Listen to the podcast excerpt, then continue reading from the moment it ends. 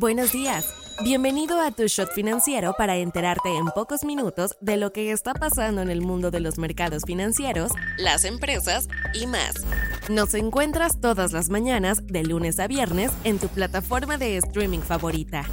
Esto es Tu Shot Financiero, un podcast de Business Drive traído a ti por Inventa. Hoy es martes 20 de febrero y estas son las noticias del día.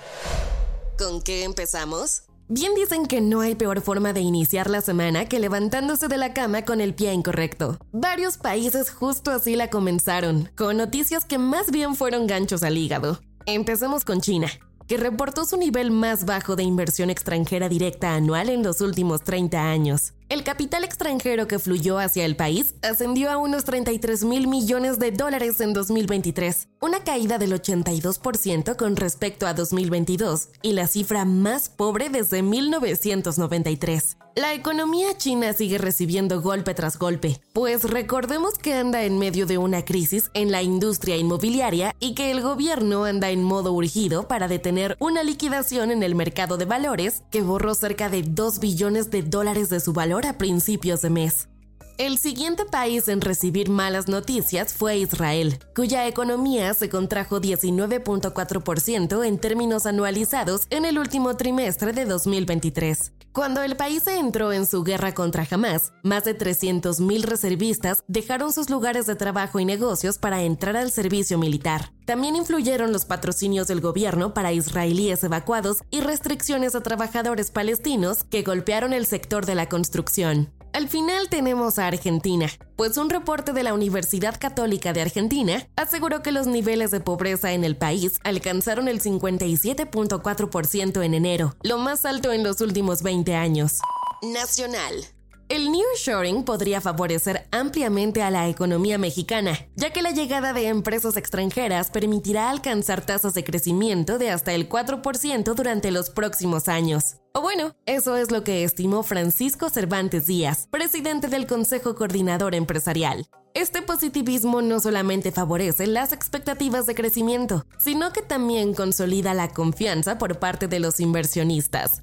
Según datos del INEGI, la economía mexicana registró un crecimiento de apenas 3.1% durante el año pasado. De acuerdo con el informe de los especialistas del sector privado consultados por el Banco de México, las expectativas apuntan a que la economía de México crecerá apenas 2.4% durante el 2024 mientras que hacia el 2025 la economía mexicana podría crecer menos del 2%. Es decir, que el resultado del nearshoring no sería inmediato, sino que lo veríamos de forma escalonada durante las próximas décadas. Para lograr aprovechar el potencial del nearshoring, será necesario atender distintas problemáticas en nuestro país. La principal es la inseguridad, por lo que el Consejo Coordinador Empresarial considera urgente implementar una estrategia efectiva. También se deberá promover el desarrollo de la economía sustentable como el uso de energías limpias.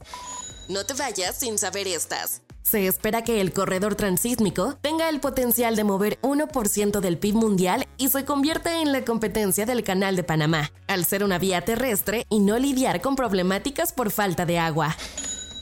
Industriales del acero y el hierro rechazan que las exportaciones de acero de México afecten a Estados Unidos, luego de que el gobierno de Joe Biden pidió implementar acciones inmediatas respecto al aumento de exportaciones de acero mexicano a su país, así como por la falta de transparencia de las importaciones mexicanas de este material desde terceros países.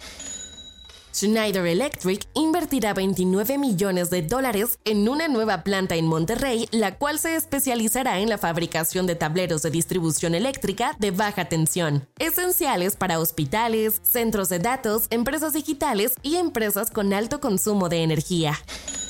La Comisión Europea ha abierto un procedimiento formal para evaluar si TikTok pudo haber infringido la Ley de Servicios Digitales, DSL, en ámbitos relacionados con la protección de menores, la transparencia publicitaria, el acceso a los datos por parte de los investigadores, así como la gestión de riesgos de diseños adictivos y contenidos nocivos. Es probable que Alemania entre ahora en recesión, ya que la demanda exterior es débil, los consumidores se mantienen cautos y la inversión nacional se ve frenada por los elevados costes de los préstamos. Así lo afirma el Bundesbank en un informe mensual sobre la mayor economía de Europa publicado el lunes.